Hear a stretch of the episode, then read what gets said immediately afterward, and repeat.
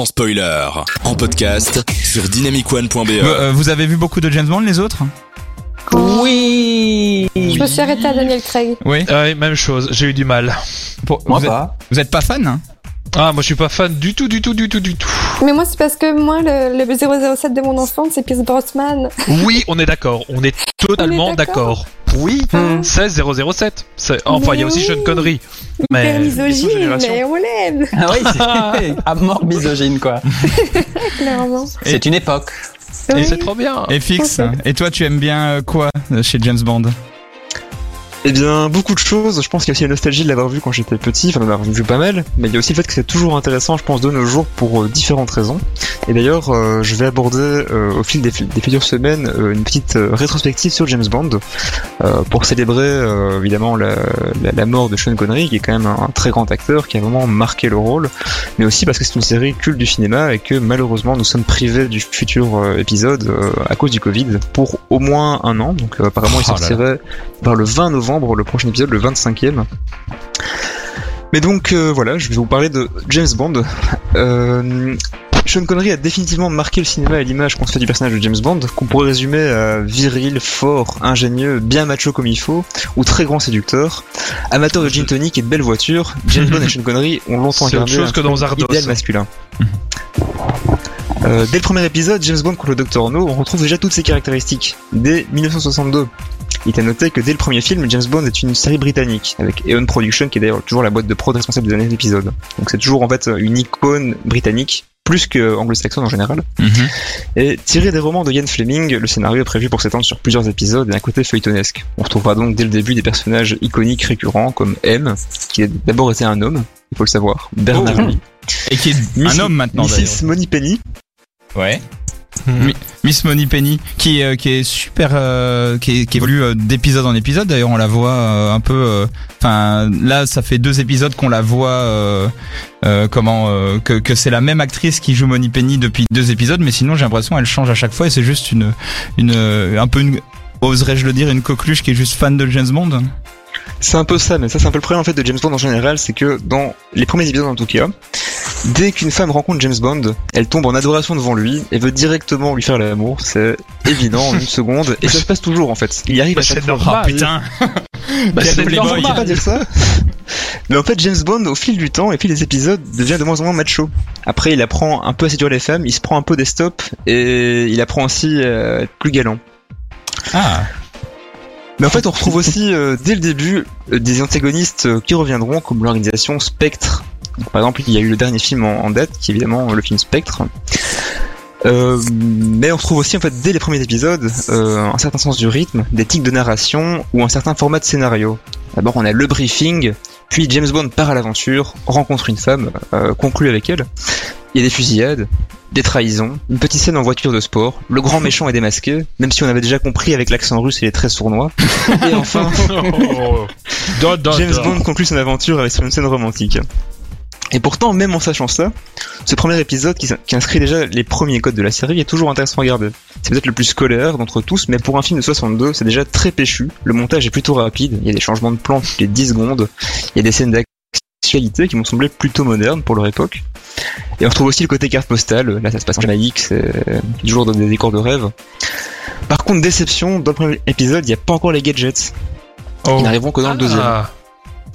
Et ouais, il y a un point qui m'a vraiment marqué, enfin qui m'a vraiment choqué, c'est vraiment ce sexisme euh, très violent, qui n'est pas du tout contrebalancé et qui est même pas forcément euh, sarcastique. Enfin, c'est ça manque de second degré, je trouve, mais Hmm. c'est ça peut gêner, je pense aujourd'hui un téléspectateur euh, de 2020.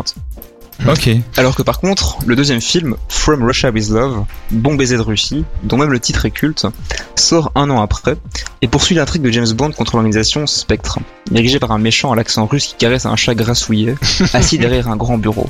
Très Comment est-ce que tu sais que c'est le méchant? Parce qu'il a un chat. Ah C'est ça Ah, donc ça. Monsieur Bond. Mais je pense vraiment que ça a construit un peu cette image aussi du méchant, tu sais, avec son gros chat qui caresse, ça, ça je pense à ça. Et si je vous demande dans quel pays se passe cet épisode, donc euh, Bon baiser de Russie, vous me dites En Guadeloupe? Ouais. J'aurais dit Guadeloupe aussi. Au Norvège. Kirghizistan. Eh bien pas du tout, c'était en Turquie, comme les Oh Ah, ce plot twist dans cette presque. émission. Bond va devoir déjouer les plans de Spectre comme de la Russie en terrain plus ou moins neutre, Istanbul. Et c'est l'un des points qui rend la plupart des James Bond intéressants a posteriori, c'est que ce sont des formidables indicateurs de leur temps. Sur le plan cinématographique, évidemment, parce que ce sont des ambassadeurs des films d'action grand public, et donc on peut voir aussi comment les films d'action grand public ont évolué, mais aussi sur le plan des mœurs et de la géopolitique.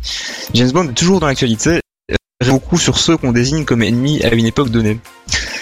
Donc euh, c'est très intéressant, je pense, quand même aujourd'hui pour comprendre un peu les relations de l'époque. C'est ça, c'est un peu une- un bon baromètre de ce qui se faisait euh, d'un point de vue forme et fond en fait dans le cinéma, non? Tout à fait. Donc je pense que c'est ce qui rend aussi intéressant. Mais du coup, dans baiser de Russie, outre un scénario un peu plus développé et davantage de scènes d'action, on découvre pour la première fois les fameux gadgets de James Bond, présentés en début de film. Et c'est un autre aspect qui rend ces films très ludiques et chouettes. Ce sont tous des fusils de Chekhov, c'est-à-dire des objets montrés dès le début du film et qui révéleront leur utilité à un autre moment, souvent critique, pour justifier un tournement de situation qui ne tombe Mhm. pas du ciel. Ça légitime des twists et c'est très ludique pour le spectateur qui se sent malin de s'être Mhm. rappelé d'un élément antérieur. Comme dans Totally Spies. Tout à fait. qui reprend totalement le on va pas se mentir. Ouais. Et donc, La euh, ça sème ses graines un peu partout, hein de quoi Ça sème ses graines un peu J'ai partout une ce autre style. référence. Ah oui Ah. Marie Bah, il y a Ladybug, c'est pareil. Lady Bah, Ah Lady ok, Bird. bonne soirée. Euh, Non. Pour une fois qu'elle lâche une bonne référence cinéma, personne ne l'écoute. Ah, mais je pensais que tu parlais. Euh, bah, Ladybug, c'est le la suite de Totally Spice. C'est ça que tu dis Ouais, c'est le ah, Lady Ah. Moi je pensais Mais que tu parlais de oui. un bon film d'auteur. Non, mais absolument Ladybug. pas, voyons. Oh, te garde pas Nicolas Déon. malheureusement.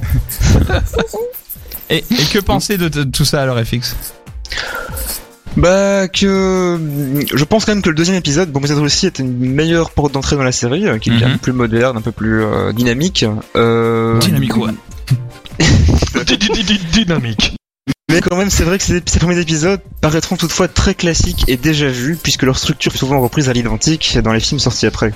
Mais se rappeler qu'ils sont sortis bien avant l'âge d'or des films hollywoodiens euh, d'action, les rend intéressants et permet une belle mise en perspective historique. Bon, voilà, je vous les conseille, mais avec ce petit bémol à prendre en compte. Et là, j'ai une réaction qui dit que Miss Moneypenny dans les derniers films est un petit peu moins cocotte et qu'elle contribue vraiment au dernier film. Et c'est vrai, moi je trouve qu'elle a vraiment un rôle très intéressant dans les derniers films. Et merci FX de nous de réhabiliter ces premiers James Bond qu'on voit un peu comme des trucs un peu poussiéreux, alors qu'en fait ils font complètement partie de la saga. Euh, je- on va pas en parler maintenant, mais il y a d'autres films comme un autre Casino Royale qui est sorti, ce genre de choses. Je pense que c'est toute une autre une autre galaxie hyper intéressante à explorer plus tard. Le vrai débat là, c'est Totally Spice ou Archer? C'est ce qu'on nous demande sur le chat. C'est ça le plus important. Archer. Archer, c'est stylé. Non, et plus sérieusement, un autre débat intéressant, c'est James Bond, Johnny English ou OSS 117 OSS. Euh, OSS. James Bond Jr. Kingsman. Bah alors juste pour chef. en fait, je pense que OSS 117, euh, le carnet d'espion est vraiment très inspiré de Bon baiser de Russie dans plein de trucs. Donc c'est très marrant à regarder l'un après l'autre. L'un nourrit l'autre en fait, c'est ça qui est beau. Euh, j'ai- Tout à fait. Moi je serais curieux de voir les vieux OSS 117 qui sont hyper premier degré et hyper euh, ouais hyper premier degré et du coup en Alors, Oui. moi j'étais euh, à West End, on a ouvert les vieux tiroirs, on a trouvé un vieux euh, James Ouais, Bond, Oh. on l'a mis, on l'a mis, je sais plus, je ne sais plus c'est quel, mais réellement on l'a regardé et on a, on a rigolé quoi, on a rigolé, c'était tellement vieux, c'était tellement kitsch, c'était Mhm. trop bien regardé, mais ah oui t'as passé un bon contre- moment. ouais j'ai passé un très bon moment, mais pas, je pense comme le réalisateur voulu que je passe un bon moment. Hum, C'est mon film, c'est le film de ma vie avec toutes mes mes mes mes, mes contrariétés et tout. Ah, il est trop drôle ce film. Ouais j'imagine le décalage. Ouais, j'imagine un petit peu le décalage. Bah, franchement, merci en tout cas pour cette euh, pour cette euh, super euh, chronique et qui va nous donner envie de voir encore des James Bond. Ayana Kamura avec copine euh, maintenant sur Dynamic One à la demande certains aïe. Pierre lui pour Manu. C'est une petite dédicace. On n'en fait pas souvent, alors profitons-en. Allez, et on s'enjaille sur cette petite chanson que moi j'écoute. C'est un petit plaisir caché. Allez, à tout de suite.